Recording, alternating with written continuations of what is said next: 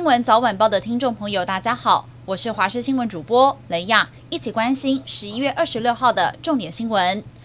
南投仁爱乡有一名小吃店老板亲自下厨料理河豚，做成鱼肉汤，还有生鱼片，宴请住在附近的八名亲友一起享用。没想到八个人出现了头晕、嘴麻，还有手脚无力的中毒症状，陆续送医急救之后，老板自己也因为吃了生鱼片倒卧在店里，没有人知道。隔天早上被发现时已经明显死亡。卫生局采集了检体进行化验，检方也要进行相验，进一步确认老板的死因。民进党副总统参选人萧美琴上午和总统参选人赖清德合体，首度同台造势，选在了深耕十年的花莲。萧美琴谈到过去十年花莲人的温暖与陪伴，致辞的过程一度哽咽。不过，一样在后山的台东绿营这回却面临了分裂的局势。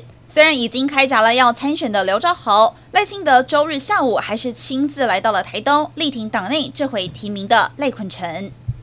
蓝白确定分手了，现在基层的选民气氛也出现对立的声音。特别是二十三号君悦会谈，侯友谊是念出了柯文哲的简讯，爆料郭台铭退选一事。有人觉得这内容是私人讯息，不应该说出来。现在却传出念出简讯这一招是国民党主席朱立伦所建议的。对此，朱立伦受访时并没有否认，只有强调这是在受辱、被曲解、误解之下必须要做出的澄清动作。天气转凉，不少人喜欢泡温泉放松。但是位在宜兰英势村的鹏鹏野溪温泉，号称是全台最方便抵达、品质最好的温泉。不过二十三号早上却传出了道路被封闭，禁止车辆进入，因为当地民众是不满游客制造垃圾、噪音，破坏了环境。由于山上还有水土保持的工程，道路封闭会影响通行。当天下午再度开放，目前村民也将会开会研议收费机制，守护天然温泉。